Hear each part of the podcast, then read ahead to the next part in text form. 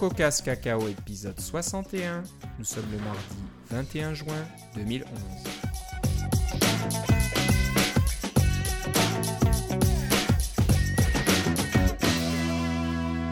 Bonjour et bienvenue à tous dans ce nouvel épisode de CocoCast Cacao. Comme d'habitude, euh, Philippe Casgrain est avec moi en direct de sa terrasse. Comment ça va Philippe? Ça va très bien et toi Philippe? Bah, ça va très bien. Euh, tu disais à l'instant, là, juste quand on commençait l'enregistrement, que c'était la journée la plus longue de l'année, c'est vrai. Oui, dans l'hémisphère nord. Dans l'hémisphère nord, exactement. Et puis, c'est le soleil de minuit au pôle nord, carrément. Donc, oui, absolument. 24 heures de soleil tout là-haut. Donc, euh, bah, on en profite. Euh, tu es sur ta terrasse, tu, tu reviens de, de, ton activité sportive. Ouais, je vais... volleyball sur la plage. Oui, c'est pas, pas triste, on s'ennuie pas. C'est sympa, hein, c'est vraiment agréable. En plus, euh, on a, on a de belles journées là ces temps-ci, donc c'est vraiment euh, l'idéal. On se rattrape un peu. On a eu. Et puis une chance que c'est euh, c'est juste audio notre truc parce qu'en vidéo j'ai l'air vraiment affreux, j'ai la face couverte de sable et puis. tu vas plonger dans le sable pour attraper des balles. Bien sûr, c'est plus facile que de faire de faire ça que dans le gymnase. Ouais, hein, ça fait moins mal. Plutôt. Voilà, donc bah, on va commencer un petit peu par les, les nouveautés comme d'habitude parce qu'il s'est passé euh, dans l'actualité tout dernièrement. Donc, euh, on va peut-être pas parler euh, des mises à jour des time capsules, je crois, ou des choses comme ça. Ça a l'air vraiment intéressant. Je pense que bon, si vous voulez faire des sauvegardes, les, capacités de disque dur ont été augmentées.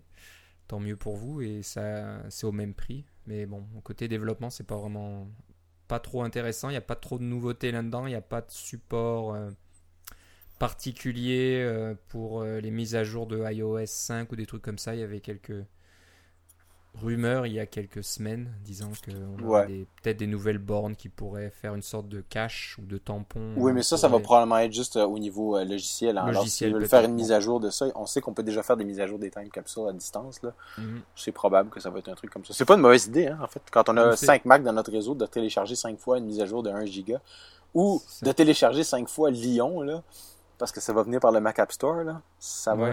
Ouais. c'est sûrement, à mon avis, s'ils sont pour faire quelque chose, ça va être avant, avant de sortir Lyon, là, pour que les gens puissent faire. C'est possible qu'ils ont mis peut-être à jour le, matériel pour pouvoir euh, permettre cette, euh, cette chose-là plus tard. C'est possible. Parce qu'apparemment, au niveau externe, il n'y a aucune différence. Hein. C'est juste le numéro de série qui a changé, mais au niveau matériel interne, il y aurait quelques modifications. Donc, euh, qui sait? Il y a, a peut-être un peu plus de mémoire là-dedans ou petit peu de mémoire flash dans un coin, je ne sais pas. Mais on disait qu'on n'en parlerait pas. On n'en parlerait pas, donc euh, voilà. Euh, non, on voulait parler d'une de, d'une conférence euh, à Chicago qui s'appelle Seconde Conf, qui a l'air très intéressante. Tu vas nous en parler. Toi, tu es, tu es déjà allé à Chicago pour d'autres conférences. Pour une autre conférence, qui, qui, en fait qui est probablement le, père spirituel de cette conférence-là. Je crois. Hein. C'est pour ça qu'elle a autant de succès. Elle a été vendue en 6 heures, donc encore plus vite que la WWDC. On ne parle pas des mêmes tarifs et de la même taille, bien sûr. Hein. WWDC, c'est quoi? 5000 personnes euh, 5200, ouais, c'est ça. seconde c'est quoi? Euh, ben, moi, on m'a dit que c'était 4% de WWDC. Alors, j'ai fait le calcul rapide, ça donne 208 personnes. D'accord, donc vous verrez, c'est c'est pas du tout la même atmosphère, c'est beaucoup plus euh, confidentiel. On peut vraiment parler avec tout le monde, euh, quasiment discuter avec tout le monde. Ça dure un C'est exactement c'est le but. Le but, c'est de rencontrer du monde et de discuter avec les gens et puis de faire des contacts et puis en plus d'apprendre quelques trucs intéressants. Pourquoi pas? Voilà, donc euh, ça se passe à Chicago, c'est déjà vendu. Il y a une liste d'attente. Je me demande si je vais pas essayer de me mettre dessus. J'ai un peu hésité et voilà. Si j'ai... Il a hésité trop longtemps c'était déjà tout vendu. Ces temps-ci, dans le domaine et le monde des conférences, il ne faut plus hésiter. Quoi. Il faut appuyer sur le bouton acheter tout de suite parce que dès qu'on hésite un peu, qu'on y réfléchit, ben c'est trop tard, c'est déjà vendu. Ouais, et puis de, demander euh, à notre directeur des finances. Euh, si c'est possible avant. Là. Il est même plus maintenant. C'est-à-dire mon épouse.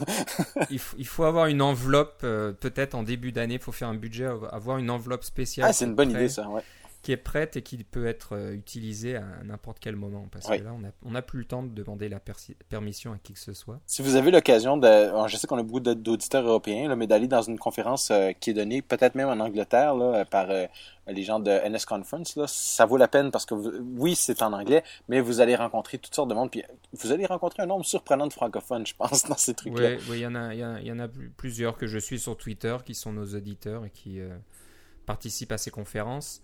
C'est toujours très bon côté technique, hein, parce qu'il y a des, développeurs et des personnes qui vont faire des présentations, et c'est souvent du haut calibre, ils ont des choses très intéressantes à raconter. Et en plus, je pense que c'est bon pour la motivation, hein, de savoir qu'on n'est pas tout seul, et puis qu'on peut rencontrer d'autres développeurs qui font des choses intéressantes, on peut échanger des idées, échanger des, un, tas de sujets, donc c'est... Toi, tu l'as déjà fait plusieurs fois, donc euh, je, pense que tu peux... Euh, en témoigner, ça marche toujours. C'est toujours agréable en plus. Euh. j'ai réussi à faire les quatre conférences, ces quatre, j'étais bien content. Les quatre conférences, ouais, donc euh, on, va, on va voir. Je pense que c'est le même format, si je comprends bien. C'est euh, session. Une, seule, une seule série de sessions, tout le monde est dans la même salle. Hein, c'est pas voilà, des, des, choses où on peut choisir ou louper une session alors qu'on est dans une autre. Là, c'est une seule il y a. La nourriture est fournie, tout est sur place. non, ça c'est bien là. Il y a, y a, une liste, une liste de, de, thèmes, là, de conférenciers qui vont parler. Elle est déjà publiée. Il y a des Blitz, Blitz Talk. Je pense que c'est à C4 que ça a été introduit, les Blitz oh, ça, ça, date de, ça date de O'Reilly, ça. Oui, c'est plus ancien. C'est une conférence qui s'appelle O'Reilly Ignite. C'est leur format. de C'est tout des trucs de 5 minutes. Là. De 5 minutes. Donc, euh, il y en a 4 ou 6, je crois. 6. Euh, J'en avais soumis une, mais pour une fois, j'ai pas été sélectionné. Oh, zut. Que voulez-vous? C'était sur quel sujet, est-ce qu'on peut savoir? C'était sur Google App Engine. Ah, ça aurait été euh, intéressant. Oui. Ok, bah la prochaine fois. Donc tu as payé le tarif. Euh, c'est pas plein tarif, hein, parce que tu as pu euh, prendre le, le tarif à. Avant le 15 août, oui. Early Bird, avant le 15 août. Je pense qu'ils n'avaient pas prévu, eux non plus, que ça allait partir si vite. Non, l'année passée, c'est parce que c'est la deuxième édition de cette conférence-là. L'année dernière, ça a pris un certain temps, puis je pense, je sais pas s'ils ont tout vendu. Je pense qu'il y avait encore deux, deux, ou trois places à la fin. Mais là, cette année, là, le fait que la, je pense que le fait que le WDC soit vendu tellement rapidement, il y a plein de monde qui n'ont pas pu y aller. Alors, euh, il y a plein de, plein de monde, on peut pas rencontrer ses, ses copains ou les copains qu'on qu'on voudrait bien avoir parce qu'on est en ligne puis des choses comme ça. Alors, d'avoir une petite conférence comme ça, on peut re-rencontrer plein de monde, c'est vraiment chouette. Ouais, ouais. Moi, je, vais re-rencontrer des connaissances euh, puis refaire, retisser des liens, ça va faire un moment là. Je suis allé à la WWC l'an dernier, mais c'était, on a été très déçus de la WWC l'an dernier. C'était iOS mur à mur et puis euh, j'ai pas vraiment pu faire les contacts que je voulais. C'était c'est une longue histoire que je raconterai pas ici, mais j'ai décidé de me payer euh, cette, cette conférence-là pour, euh, pour me remettre euh, pour mon équilibre mental. Oui, c'est toujours bon. Donc on comptera sur toi pour nous faire un petit rapport quand tu en reviendras. J'espère bien. Oh, je voudrais dire justement, les vidéos de la conférence de l'an dernier sont disponibles en ligne. Alors, si vous voulez ah. vous donner une idée, vous avez accès aux vidéos directement, même pas besoin de payer. Seconde conf, ça vient d'où? C'est pas parce que c'est la deuxième année Non, mais c'est parce que c'est. Euh, en fait, c'est un double jeu de mots parce que euh, Chicago, c'est souvent appelé la Second City parce que la First mm. City, c'est New York. Alors, Second City, c'est le, le, nom de, de Chicago, c'est son surnom. Euh, alors, ils ont Second Conf parce que c'est à Chicago, mais aussi c'est parce que ça suit C4. Alors, il y a. parce que c'est. Il y, a un certain nombre des personnes qui sont impliquées là-dedans qui, sont, qui étaient aussi impliquées dans C4. Alors, c'est le, le, le, fils spirituel. Alors, mm. d'où le Second. Ok. Donc euh, voilà, tu nous raconteras tout ça. Oui, c'est dans deux mois. Euh, c'est dans deux mois, le 23, du 23 au 25 euh, septembre. Oui. on va parler maintenant d'un petit sujet, c'est une petite annonce que tu veux faire, je pense, Philippe. C'est une annonce pour le bien des développeurs macOS. Oui, des développeurs enregistrés macOS. Enregistrés. Donc on va pas s'étendre techniquement parce que c'est des choses qui sont pas encore voilà publiées. C'est ça a été, ça, on sait que ça existe, hein, c'est pas, c'est pas une surprise, c'est pas. non, c'est annoncé sur la page d'Apple. C'est, Apple a, a, fait l'annonce publique de cette fonctionnalité de macOS 10 Lyon. Mais euh, tu as remarqué quelque chose, il y a quelque chose qui se prépare. oui, c'est ça. De quoi s'agit-il? Je veux simplement mettre la puce à l'oreille de tous nos, amis développeurs macOS. Euh, si vous avez lu sur la page euh, de macOS 10 Lyon, euh, vous avez peut-être remarqué quelque chose qui s'appelle le sandbox ou la, le bac à sable. Ça, c'est une façon de que votre application fonctionne en, en vase clos. pas accès avec les, aux, aux, autres applications, pas accès au système d'exploitation. Pensez les applications iOS. Elles fonctionnent toutes dans un dans, dans un bac à sable comme ça. Elles sont euh, peuvent pas faire de dommages à aucun autre euh, programme euh, à part lui-même, etc. alors, cette technologie-là a été introduite dans Lyon. alors, si vous lisez entre les lignes, vous allez comprendre que c'est quelque chose qui peut être très très gros et très important. Et puis, je vais mettre un lien dans les notes de l'épisode qui est un lien sur les forums de développeurs Apple. Il faut être un développeur enregistré malheureusement pour pouvoir le faire. En fait, il faut être un développeur enregistré qui a payé pour macOS. Parce que si vous avez juste payé pour iOS, vous n'aurez pas accès à ce lien-là. Là. Mais si vous avez payé pour macOS, euh, vous aurez accès au lien. Même si vous n'êtes pas allé à la WWDC, Et puis, allez lire un peu qu'est-ce qui se passe là-dedans par rapport au, au bac à sable. Il y a des choses qui n'ont pas été annoncées par Apple. publiquement, mais qui se retrouvent là-dedans et qui sont très, très intéressantes et que vous allez devoir suivre de très près si vous avez une application sur le Mac App Store ou si vous avez l'intention de mettre une application sur le Mac App Store. Et je ne peux pas vraiment dire plus que ça sans briser aucun mm. accord de confidentialité parce que là, tout ce que j'ai dit, c'est des trucs qui sont publics et je vous ai dit d'aller voir un truc privé. ouais, ouais. Je, je vous recommande fortement d'y aller. Ouais, c'est un peu étonnant comme démarche hein, parce que. Euh, oui. on, a introduit le, Mac App Store sans ce mode de, bac à sable, donc sans Bon, il n'y a pas trop de problèmes de sécurité actuellement, mais hein, un développeur pourrait, euh, d'une façon X ou Y, euh, introduire une application euh, malveillante un petit peu. Je pense que le but, du, le but du bac à sable, c'est pas tellement ça, c'est de dire si ton application a un, défaut qui peut être exploité par un tiers parti, par un virus, par un, cheval de Troie ou etc. C'est le but d'avoir un bac à sable, c'est d'empêcher ton application de pouvoir faire trop de dommages. Donc, c'est en fait, c'est protéger le système de ton application qui aurait été euh, pas, pas, ton application qui est malveillante, mais de ton application qui est euh, qui, qui, est piratée, prise en, otage. C'est ça qui est, c'est ça qui est vérolé par un autre programme. Euh, parce que c'est sûr que si quelqu'un l'histoire de Mac Defender là, si vous téléchargez un programme de l'internet qui dit je suis un antivirus, je vais vous aider, donnez-moi votre mot de passe, puis vous l'installez, puis il fait des trucs sur votre ordinateur, ben il n'y a aucun programme qui va vous protéger contre ça. Hein. Euh, vous pouvez faire tout ce que vous voulez avec votre ordinateur. Alors, ce qu'ils essaient de faire avec le bac à sable, c'est de dire, euh, d'essayer d'éviter que les programmes euh, que, que, potentiellement que vous, que, que, vous achetez ou les programmes qui tournent sous macOS puissent faire de, être exploités de cette façon-là par un, par un autre programme, par un virus, par n'importe quoi comme ça. Mais je peux pas en dire beaucoup plus. Là. Allez voir les, le, forum pour voir euh, à quoi ça rime et, euh, et pourquoi c'est important. Euh, je veux simplement vous mettre la puce à l'oreille. Voilà. Donc allez sur les forums de développement d'Apple. Ouais, si vous l'avez pas déjà fait. Ils ont été remaniés assez récemment, je crois. Ils sont oui, ils sont bien les forums de développement. On en parle peut-être pas assez souvent, là, mais les, euh, les forums de développement, euh, que ce soit confidentiel ou non, là, ils sont vraiment bien. C'est, c'est, c'est vraiment bien monté. Euh, c'est une bonne interface web. Il y a du RSS, il y a du des, des, notes des notices par email. Il y a, c'est vraiment bien fait. Non, c'est pas mal fait. Ouais. Ok, donc en parlant de nouveautés côté Apple, suite aux annonces du 6 juin de la WWDC, oui.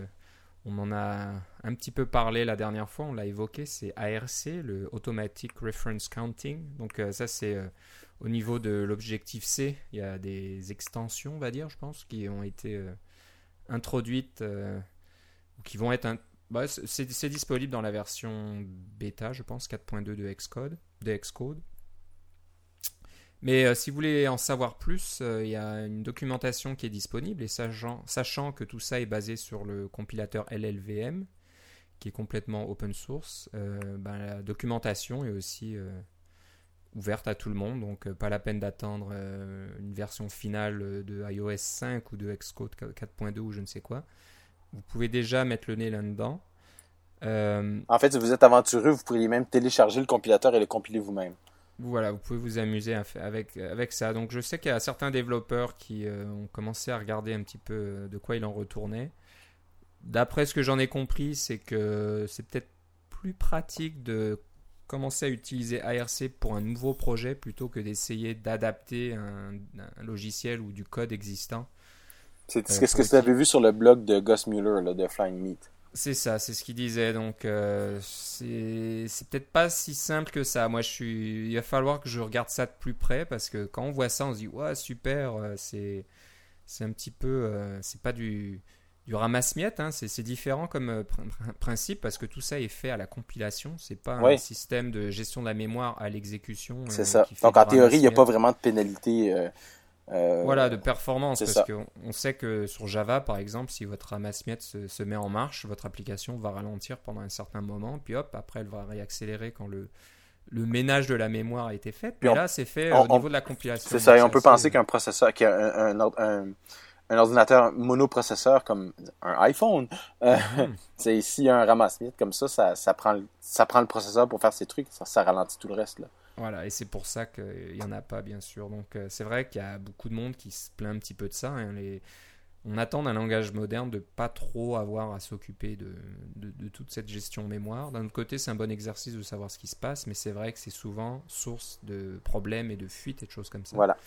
Donc euh, ARC essaye un peu, je pense, d'adresser ce problème, mais ça n'a pas l'air d'être non plus quelque chose d'automatique. Hein. C'est pas juste une option à, mettre en marche dans votre compilateur. Comme le ramasse le serait. Là. Voilà, et tout se fait automatiquement. il faut, il y a du travail à faire. Il faut préparer le programme, il faut donner euh, des petites instructions, il faut qualifier euh, vos variables et des choses comme ça. Donc à voir, à voir si ça, si ça aura du, le succès escompté ou pas. Donc, euh, bon, la documentation est disponible sur le site euh, llvm.org. Et on vous invite à regarder ça, puis à nous en faire part si vous voulez.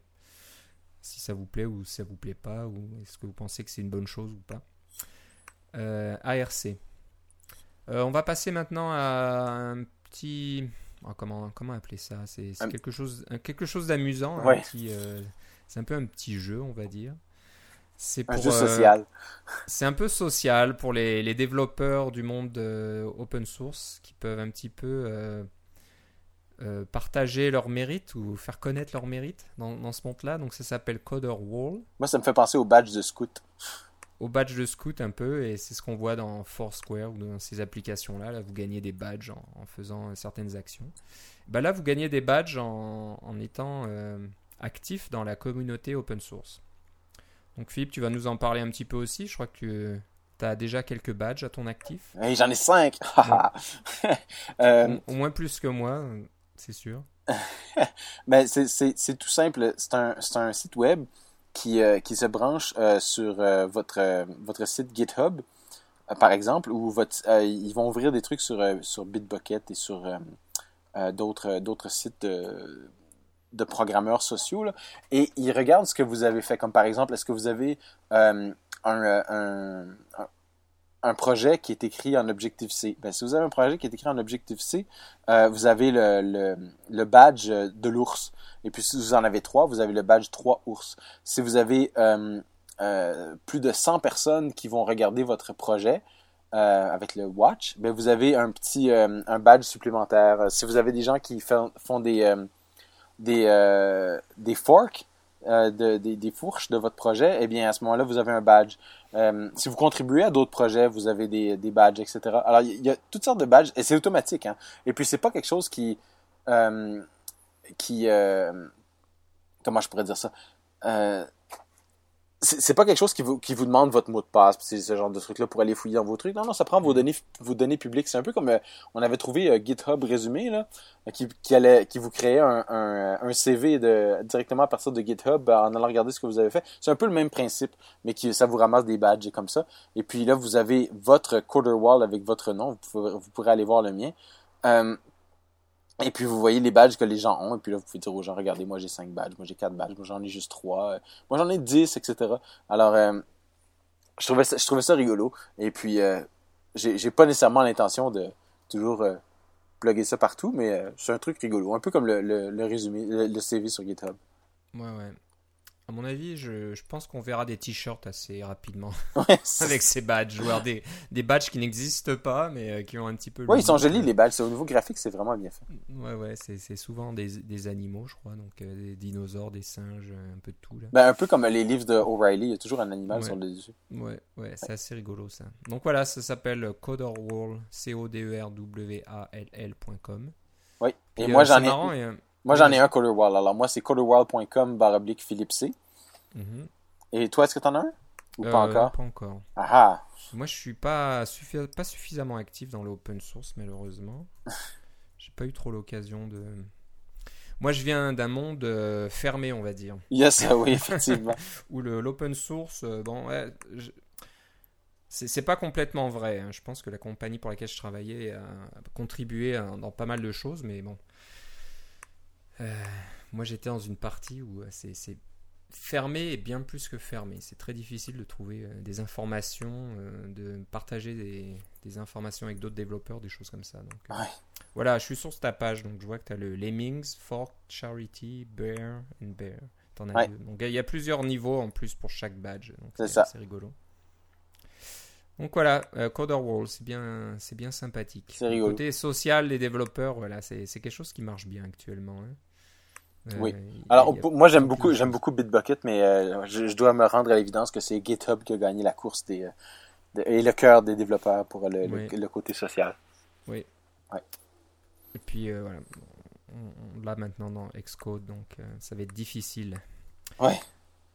Vous pouvez toujours l'utiliser, hein, c'est un, très, bon système, donc on vous conseille toujours, mais c'est sûr que c'est bien de se mettre à GitHub et de savoir de, Git, on va dire Git en général et puis GitHub en particulier. C'est ça. De savoir de quoi il en retourne, comme ça vous pourrez euh, parler de ça euh, dans, vos, dans les soirées avec d'autres développeurs.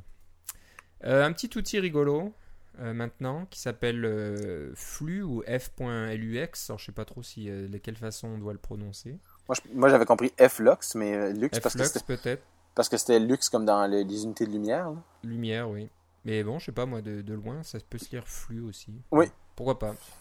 Donc, c'est un outil que tu utilises. Moi, je l'ai pas encore euh, installé. Euh, et ça contrôle la.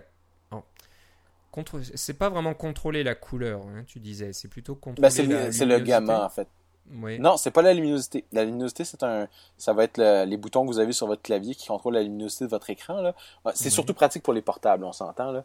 Euh, euh, ce que ça fait, c'est que ça change la couleur. Alors, euh, quand vous avez, quand vous avez un, chaque écran a un, gamma, pour faire du dans la, théorie des couleurs pour dire que la couleur que vous voyez quand vous voyez un bleu à l'écran, est-ce que c'est vraiment le même bleu que le, le, bleu typique qu'on verrait sur une feuille de papier? Alors, vous pouvez ajuster les teintes de votre écran pour faire de ce qu'on appelle du color matching. Euh, alors, les écrans sont donc calibrés d'une certaine façon, mais on peut changer cette calibration-là en mettant plus de jaune, plus de vert, plus de bleu, etc. Euh, changer la, chaleur, si on veut, de l'écran. Euh, et puis, l'idée de Flux, c'est de changer cette couleur-là de l'écran avec les, l'heure du jour. L'idée, c'est que pendant la journée, vous avez votre écran avec sa couleur la plus la plus claire, la plus bleue, si on veut. Et puis le soir, si vous voulez pas avoir cette lumière forte et bleue directement dans vos yeux, vous voulez avoir une lumière plus tamisé, si on veut, un peu plus orange, un peu plus ocre peut-être. Bon, il y a toutes sortes de réglages, là, mais c'est plus agréable à regarder et c'est surtout que quand les gens vous regardent, qui sont en train, vous êtes en train de travailler sur votre ordinateur puis qui fait un peu noir, vous n'avez pas cette espèce de, de couleur maladive que les gens ou fantomatique oui c'est ça exactement. Alors moi j'ai trouvé que c'était plus confortable pour les yeux. Et puis euh, vous n'avez pas euh, cet effet aussi de euh, par exemple là moi je suis dehors il n'y a pas beaucoup de lumière. Je peux regarder mon écran et regarder à côté et je perds pas vraiment ma vision je perds beaucoup moins ma vision de nuit que s'il était à pleine force. Alors quand, quand, je me lève de mon de mon siège je suis pas aveugle autrement dit là. C'est un peu comme les trucs en astronomie les gens qui ont des lumières de des, lampes de poche rouges là pour ne pas ne pas avoir à ne, pas perdre leur, leur, vision de nuit là. Ils ont c'est, c'est, ça utilise un peu cette cette cette idée là de, de changer la couleur de l'écran. Mais c'est juste un programme. C'est super simple. En fait euh, quand je travaille dans, dans, les, dans nos jeux avec Transgaming, on a des, euh, des jeux qui ajustent eux-mêmes le gamma pour euh, que ça se rapproche de celui de Windows parce que tous les tous les, les, les, dessins sont calibrés en fonction du dessin de Windows. Alors le, le jeu voyons, installe son propre gamma, si vous voulez, sur l'écran. Puis quand vous changez du jeu à vous mettez le jeu dans une fenêtre, vous changez de la fenêtre, à, disons au Finder, vous voyez que votre écran change de couleur tout de suite. Là. Euh, c'est pas, pas un changement très très fort, c'est un changement subtil, mais c'est suffisant pour faire une différence, à mon avis. Ah, c'est un petit programme qui a juste un, icône dans la barre des menus. C'est, moi, je trouve ça vraiment bien. Et ça vient de Stereopsis. Euh, oui. P euh, stéréopsis.com. C'est quelque chose que j'aurais probablement écrit moi-même, je l'aurais probablement fait à peu près comme ça. Puis en fait, la seule chose qui m'embête, c'est que ce programme-là est assez gros, il prend 1.2 MB. Là. Alors, je sais pas dans quel langage il est programmé, là, euh, parce qu'il est multiplateforme. Il y a une version pour Linux, il y a une version pour Windows, il y a une version pour Mac. Alors je sais pas s'il a fait une version multiplateforme euh, un mhm. peu grossière avec, avec Qt ou quelque chose comme ça. Je n'ai pas vraiment regardé les détails. Parce que, en fait, c'est tellement simple que ça ne devrait pas prendre beaucoup de place. Mais euh, disons que si ça n'existait pas, j'aurais probablement écrit quelque chose comme ça, avoir eu cette idée-là. C'est pas mal mhm. bien. Ah ben, quelqu'un l'a eu et, et fait, et c'est gratuit. Vous pouvez faire un don, là, mais c'est gratuit. C'est gratuit. Flux. Oui.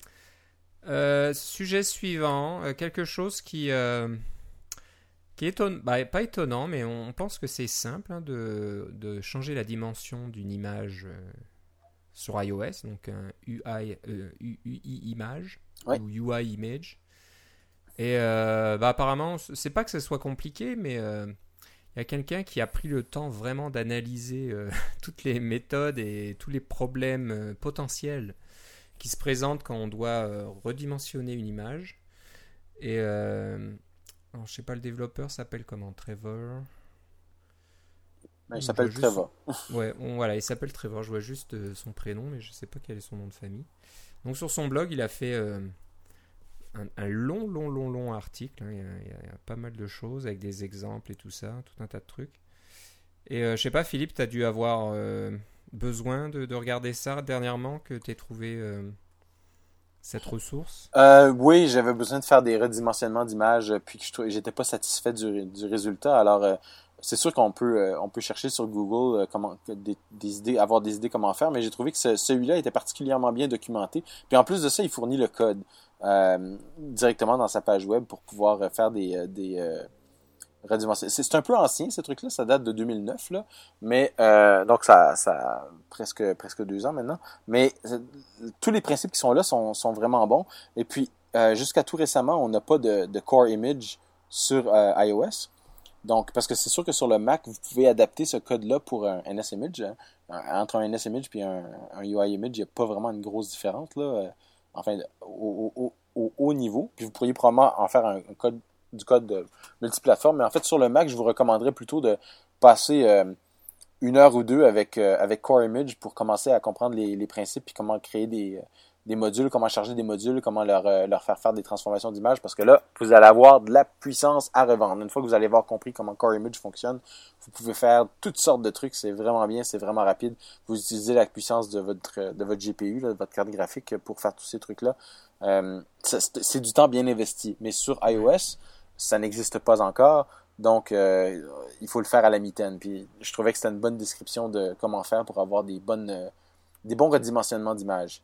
Des fois, mhm. vous allez télécharger une image du web euh, pour la pour la présenter, puis vous voulez pas stocker l'image à pleine grandeur parce que disons, je sais pas moi, elle fait un meg sur votre sur votre disque, puis en fait vous la vous la présentez, puis ça prend juste 100 k. Là. Alors, vous voulez stocker la version redimensionner plutôt que la version, ben, alors ça, ça va vous donner la meilleure qualité de redimensionnement. Oui. Je pense que l'article est intéressant et aussi les commentaires. Hein. Je vois que les commentaires sont très nombreux, assez détaillés avec plein de questions, plein d'exemples, etc. C'est ça qui arrive euh, quand on a quelque chose qui date de, 2009. Oui, Et c'est souvent, c'est souvent important. Hein. L'article en lui-même est toujours, est toujours bon, toujours intéressant, mais des fois de voir les commentaires et puis l'évolution des commentaires au fil des mois, on apprend souvent un tas de choses et puis euh, des corrections, d'autres, d'autres façons de faire, etc. Donc ça, euh, n'oubliez pas surtout de regarder euh, les commentaires et de les lire si vous pouvez. C'est toujours euh, très intéressant. Voilà. Donc, vous verrez le, le, lien de ce, blog dans les notes de l'épisode. C'est un peu long, donc je ne vais pas vous le dire oralement comme ça. Euh, mais voilà, très intéressant. Et bien, tu disais hein, que Core Image euh, arrivera bientôt, donc avec iOS 5. Ah, c'est pas ce que j'ai dit. J'ai dit, je, ne sais pas si ça a été annoncé là. oh, ça, si, bah, c'était euh, sur la présentation de, de Steve Jobs et c'était à l'écran. Ah, d'accord. il y a un moment, il y a une diapo qui s'affiche avec iOS 5 et puis plus de, je sais plus, 250 nouvelles fonctionnalités ou je sais pas quoi. Et on voit clairement Core Image dans la liste. Donc euh, voilà, on n'en dit pas plus. On en avait, on, l'avait évoqué, je crois, au dernier épisode. C'est possible, oui. C'est peut-être pas dans la liste euh, de, sur la page web euh, officielle d'Apple, mais c'était, ça a été montré, donc évoqué pendant la présentation publique de Steve Jobs. Donc voilà, c'est pas, c'est pas un secret, mais on n'en dira pas plus. Donc, si voilà, vous avez besoin de redimensionner des images en attendant iOS 5, et eh ben, regardez ça, puis vous verrez. C'est d'autres façons de faire euh, sans utiliser Core Image. Et ben, on arrive au dernier sujet de ce soir. Euh, Twitter, on n'en avait pas parlé depuis longtemps. il y a toujours quelque chose au sujet de Twitter. Là, ben, il y a, je sais pas, dans l'actualité, il y a peut-être pas grand-chose, mais nous, on a trouvé un, un petit outil euh, assez, assez intéressant, je pense. C'est, euh, comme tout le monde le sait, hein, le, de, s'identifier avec Twitter, c'est. C'est rendu barbant. C'est de, ça, c'est de plus en plus difficile, quoi. C'est, Twitter met un peu les bâtons dans les roues, impose des choses et bon, c'est peut-être pas toujours l'idéal. Mais la dernière en liste, c'est d'imposer l'utilisation de OAuth. Voilà, donc c'est quand Au mois d'août, c'est ça Quelque chose comme ça, l'année dernière, ouais. ouais. Voilà. Euh... Ah, je sais plus où est la date maintenant. Euh, bah, non, je sais pas. Je voulais savoir à partir de quand ça avait été mis en place, mais enfin bref, c'est pas grave. Et euh, je pense que quelqu'un a eu une petite idée, si je comprends bien, Philippe, de, passer peut-être par un intermédiaire pour pouvoir toujours euh, pas se connecter, mais utiliser au moins Twitter et pouvoir peut-être euh, poster ou publier un, ou lire aussi non d'utiliser l'API de, de, Twitter c'est parce que ce qui arrive c'est que vous pouvez créer un un, euh, un, programme, disons sur iOS ou sur votre Mac, là, puis vous vous enregistrer comme développeur Twitter, ça coûte rien. Euh, et puis là, à ce moment-là, vous obtenez un, une, clé d'API, puis vous pouvez commencer à utiliser l'API de Twitter. Mais il faut que vous vous identifiez avec OAuth, d'une part, euh, et, que vos utilisateurs s'identifient avec OAuth. Et puis là, il y a un paquet de trucs qu'il faut faire pour que c'est assez complexe, c'est assez barbant. Si vous n'utilisez pas iOS 5, parce qu'il y, avait, y a Twitter dans iOS 5, ou que vous vous voulez pas faire votre propre application, mais disons que vous avez un petit script euh, qui va euh, tweeter, euh, par exemple, quand vous voulez sortir une nouvelle version de votre programme, vous voulez que ça tweete automatiquement. j'ai sorti une nouvelle version de mon programme parce que bon, j'ai fait un commit ou j'ai fait un build and archive ou enfin, vous voulez vous voulez vous amuser à faire des trucs automatiques avec Twitter, mais ça vous tente pas d'écrire un programme, de, devenir un développeur, de, de, rentrer vos clés puis de faire une authentification OAuth. L'idée c'est qu'une fois que vous avez fait une identification OAuth, on vous donne un un, token, c'est une chaîne de caractères qui, euh, qui a une date d'expiration qui est typiquement dans les six mois ou quelque chose comme ça. Là. Puis là, vous pouvez garder ce token-là pour pouvoir, euh, à partir de cet ordinateur-là, faire des, des requêtes euh, Twitter. Eh bien, si vous tout ce que vous voulez faire, c'est faire des trucs avec un script, que ce soit un script en, Python, en AppleScript, en, en Bash, en, en n'importe quoi, là, votre langage préféré, en JavaScript, et que vous avez accès à quelque chose qui génère des URL, HTTP, machin, machin, euh, vous pouvez utiliser ce service-là qui s'appelle Simple OAuth Twitter et qui va vous vous identifier avec, euh, euh, avec votre OpenID. Et puis, lui, il va vous donner une clé. Alors, avec OpenID, ce qui est bien, c'est que le site vous identifie, mais il n'a pas besoin, ou avec OAuth, c'est la même chose. Le site va vous identifier, va savoir que c'est vous, va valider que c'est vous, mais il n'aura pas accès à votre mot de passe. Il va simplement vous donner accès à votre API à travers ce site-là. Alors maintenant, une fois que vous avez ça, vous pouvez tout simplement euh, euh, utiliser des, euh, des URL très simples pour lire Twitter pour, et surtout pour mettre des messages sur Twitter. J'ai trouvé que pour, pour mes besoins à moi, qui étaient très limités, j'avais pas le goût de, de me créer un, truc de développeur, puis c'était un peu barbant d'avoir un programme, etc. Euh, puis j'ai commencé à lire sur OAuth et j'ai attrapé mal à la tête. Alors ça, c'est un petit site euh, qui est probablement fait en Ruby parce que c'est sur heroku.com euh, qui s'occupe de toute l'idée de, l'identification OAuth, qui vous donne un, une chaîne de caractères, un token comme ça, euh, et qui vous permet de faire toutes les requêtes Twitter que vous voulez en passant à travers lui. Et le site ne connaît pas votre mot de passe, là, on s'entend là-dessus. Le site sert juste de passerelle pour avoir accès à Twitter, puis, il s'occupe du OAuth pour vous. Il n'y a pas de risque, hein, donc c'est pas un Non, c'est ça. Euh, oui, puis en fait, quand vous vous enregistrez avec, euh, avec OAuth, vous avez une page de Twitter qui vous dit bien, ce site-là va avoir accès à votre à, votre liste d'amis, par exemple, ou va avoir accès à votre, donc savoir qui sont vos amis, et puis va avoir accès à votre timeline et peut pouvoir mettre des, euh, des messages dans votre timeline, mais euh, il n'aura pas accès à votre mot de passe. Alors, mm. c'est quand même, euh, je trouve que c'est une bonne sécurité. Et puis, si jamais le site commençait à mettre des, des trucs à votre place sur votre, dans votre fil Twitter, je pense que vous en rendriez compte assez rapidement. puis là, à ce moment-là, vous allez sur votre page Twitter elle-même, puis vous enlevez, vous pouvez révoquer l'accès de cette application-là à votre, à votre compte Twitter. Donc voilà, c'est bien pratique, comme tu disais, pour euh, utiliser Twitter dans des scripts. C'est ça. Vous pouvez mettre ça dans votre euh, build dans Xcode et puis euh, envoyer un tweet quand vous faites une compilation, comme tu disais. Ou peut-être un build and archive, parce que quand on fait une archive, là, ça, commence à être plus sérieux. Pourquoi pas si, vous, on, peut, on peut utiliser Twitter pour plein de, de, oui. de, de, choses différentes. Donc pourquoi pas avoir un compte Twitter personnel, peut-être qu'on ne partage pas, mais qui permet de je sais pas, de de, à l'intérieur d'une entreprise peut-être ou dans ouais c'est ça. avec, avec vos collègues pour prévenir voilà il y a une nouvelle build qui a été numérotant ah. qui a été préparée c'est ça. Je ne prétendrai pas ça vous connaître toutes les, façons d'utiliser Twitter. Je vais vous laisser vous en inventer d'autres. C'en est une c'en est une par exemple. Donc pourquoi pas c'est assez rigolo. Donc voilà simple of twitter.heroku.com voilà et c'était un petit outil sympathique qui va clore notre émission aujourd'hui. Euh, c'est l'été qui arrive, alors je vous avoue qu'on va peut-être passer un petit peu en mode estival. Euh, on essaiera d'enregistrer régulièrement si possible, mais je sais qu'avec euh, les vacances, les déplacements, moi j'ai pas mal de déplacements professionnels de prévus aussi dans l'été, donc je sais pas, je sais pas comment comment on va s'organiser. Ben moi je pense que moi, je, vais être hors non disponible à partir de la mi-juillet jusqu'à la jusqu'au début août. Alors, euh, je sais pas quand, quand, sont tes vacances, mais je pense qu'on peut, je pense qu'on pourrait essayer d'enregistrer un autre épisode d'ici là. On va voir. Ce qui est sûr, c'est qu'on va essayer de couvrir la sortie de OS 10 Lyon, bien sûr, donc qui est prévu pour le mois de juillet. oui, mais qui est prévu dans le milieu de mes vacances. Alors, je sais pas si. on verra. Peut-être c'est le début juillet, qui sait là, dans, dans deux semaines, ça va sortir. Ah, je ne, fais pas, je ne ferai pas. En tant que développeur macOS enregistré, je ne ferai pas de commentaires. Pas de commentaires, mais ça peut peut-être arriver très très très tôt. Ou alors, ce sera euh, fin août. Bon, on verra. On, on essaiera, même si euh, il faut attendre une petite semaine ou deux euh, que tu reviennes. On, en parlera.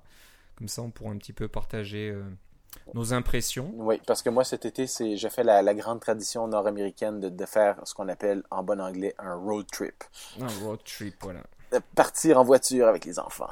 Et faire beaucoup de kilomètres. Oui, c'est ça. Donc, euh, Oui, l'Amérique, l'Amérique, euh, c'est, c'est, c'est grand. c'est grand. Ceux qui sont pas venus là, vous n'avez pas vraiment d'idée. C'est grand. Mais tu trouveras, tu trouveras un point d'accès Wi-Fi euh, sur le. Ah, mais il faut sur pas la le dire, route pour télécharger. Faut pas, le dire à, faut pas le dire à mes enfants. Je sais pas, ils m'écoutent probablement pas sur le podcast, mais je magasine les, les, les MiFi. C'est ces, petits points d'accès Wi-Fi mobile qui se branchent sur le, le réseau cellulaire là. Je regarde ça de façon très attentive parce que, bon, moi, quand j'ai fait ces voyages-là avec mes parents, il n'y avait pas d'Internet et tout ça, mais du tout, je veux pas nécessairement faire souffrir mes enfants trop parce que c'est sûr que 6 heures en voiture, ça peut être un peu barbant, là, des fois. Sans Internet, t'imagines? Oui, c'est ça. C'est fou, hein? Eh mais, mais eh, écoute, j'achèterais la, la paix puis je serais le meilleur papa du monde, hein, ça c'est ah, clair. C'est sûr que là. Euh, oui. Parce que le, honnêtement, quand le, quand le Wi-Fi a commencé, moi je me promenais avec mon ordinateur puis je trouvais des points d'accès puis euh, c'était facile de, de même euh, pirater entre guillemets un point d'accès parce que les, tous les points d'accès étaient ouverts, on pouvait mhm. directement se connecter puis envoyer des messages puis tout ça ça marchait bien. Euh, mais les points d'accès sont d'une part de plus en plus fermés, puis d'autre part ils sont pas si répandus que ça. Hein. C'est pas si facile. À chaque fois que j'ai essayé, dans, disons dans les deux trois dernières années, quand j'ai cherché un point d'accès pour pouvoir brancher mon ordinateur, c'était soit un truc payant, pourquoi mhm. j'achèterais un, truc pour 24 heures pour 15 dollars que je vais être là 5 minutes là ou euh, c'était euh, ou c'était des, trucs qui étaient qui étaient barrés puis euh, les points d'accès gratuits puis la présent un peu partout j'ai pas je trouve que dans les dans les trois dernières années ça a vraiment baissé en Amérique. Je je sais pas comment c'est ailleurs mais définitivement qu'ici ça n'a pas la l'ubiquité qu'on qu'on pensait que ça aurait là, de dire qu'il y a un réseau Wi-Fi à, la, à la de la ville. Hein, les gens commençaient à dire oh, pourquoi, pourquoi le réseau cellulaire, il y aura le Wi-Fi partout, on pourrait utiliser des téléphones Skype? C'est ben, ça. J'en ai, je commence à en avoir un peu marre de chercher partout, alors c'est pour ça que je vais regarder un, peut-être euh, le, le, le, le MiFi. Puis si jamais j'en ai un, je, vous ferai un petit rapport pour savoir si ça fonctionne bien. Parce que moi, ce que je veux acheter, c'est quelque chose qui, oui, je vais l'acheter, ça va me coûter de l'argent. Puis après ça, je vais acheter de la bande passante pour euh, un ou deux mois. Là, mais je veux pas mhm. avoir un contrat de trois ans. Là. ça me servira pas pendant trois ans. C'est vraiment un truc ponctuel où dit Ah, on part là, euh, je voudrais acheter 500 mégas de bande passante pour que les enfants regardent YouTube dans la voiture. Bon, ben ça, c'est mhm. des trucs auxquels on, auxquels on pense, là, mais c'est sûr que c'est une dépense. Mais moi, je suis un peu j'ai pas de téléphone cellulaire. Hein. C'est ça l'affaire que les gens comprendront pas. Ah, tu prends ton iPhone 4 puis tu le mets en mode, euh, mhm. en mode Wi-Fi, etc. Oui, mais j'en ai pas de téléphone, moi. J'ai pas cette dépense mensuelle, j'ai pas ce besoin. Euh, euh, j'ai pas besoin que les gens m'appellent tout le temps. Là. je suis toujours près d'un ordinateur ou d'un téléphone filaire. Là, alors, j'ai pas vraiment besoin d'un téléphone, d'un téléphone mobile. C'est clair que si j'avais un téléphone mobile, ce serait probablement un iPhone, mais j'en avais un téléphone mobile avant, il ne me servait pas. Donc, euh, ben, j'en ai pas, j'en ai pas besoin. Je vais essayer, mais euh, on va, on va voir ce que ça donne. Surtout que dans les contrées, les téléphones mobiles ont des longs fils accrochés à la, à la patte, on va dire. Donc, euh, c'est sûr qu'il faut réfléchir à deux fois avant de signer un contrat parce que on en a pour longtemps et ça coûte euh, très cher. Hein. moi, j'achèterais probablement quelque chose sans contrat si j'achète. Mais sans contrat, ouais. C'est une autre, c'est une autre discussion. Bah voilà, tu nous en parleras, tu nous diras si ça, si ça marche. D'abord, je, vous dirai si je l'ai fait, puis si je l'ai fait, je vous dirai si ça marche. Un peu comme je quand je vous ai parlé de Linux là, c'est peut-être pas directement relié au Mac, mais je pense que c'est quelque chose qui est intéressant pour nos auditeurs aussi. Ouais, ouais, ouais. Et bon, je pense pas que tu téléchargeras Lyon avec ton petit point d'accès. Euh, non. Un peu, gros. Hein. Donc euh, bon, on verra. Donc euh, on vous on vous garantit rien au niveau. Euh, on, sera là, on va pas disparaître, mais on, on, pourra peut-être pas enregistrer un épisode à toutes les deux semaines comme on a essayé de faire jusque là. On fera de notre mieux. Et puis voilà, si, surtout s'il y a une, annonce, s'il y a quelque chose d'important qui, qui sort. Ah, comme des vidéos de la WWDC. Comme des, voilà, on les attend impatiemment. Mais ça, mais ça, mais ça pour ça, il faut, il faut suivre sur Twitter. Vous allez avoir les plus, les, les dernières nouvelles. Oui, je pense que dès qu'elles vont être annoncées, vous le saurez rapidement. ça fera le tour de la tweet, Twitter, Twitter sphère, ou je ne sais pas trop comment on appelle ça. Donc euh, voilà. Le tweet, le tweet univers. Tweet univers. Donc euh, Philippe, si on veut euh, un peu suivre tes aventures là, ton ton road trip. Euh, ah, je sais pas si je vais mettre sur Twitter celui-là. ouais, tu sais pas. Bah bon. Non, parce que je veux pas nécessairement annoncer, je veux pas tellement, tellement annoncer aux gens, je vais être parti. Quoique là, je viens de l'annoncer à, tous nos auditeurs là, mais nos mhm. auditeurs, je pense qu'ils sont plus sympathiques que ça. Mais bon, si on veut suivre au moins ta préparation, où doit-on aller? Ah, ça va être sur le plus simple, ça va être sur Twitter avec Philippe C. L I P P E C. Voilà, donc euh, moi je pars pas en vacances, je, malheureusement, mais vous pourrez peut-être suivre mes tribulations et puis euh, je pourrais au moins annoncer s'il y a un nouvel épisode euh, qui se prépare. Donc vous avez juste à me suivre, c'est Philippe, G-U-I-T-A-R-D, tout attaché, Philippe Guitare. Bon voilà, Philippe, je te remercie. moi aussi. Bah, on se reparle dans l'été, on va voir. Au mois de juillet, on va essayer avant, avant que tu partes. Ça, ça risque d'être au mois de juillet, oui, de la façon c'est parti là. D'accord. Bon, bah on se reparle bientôt alors. Salut. Bye bye.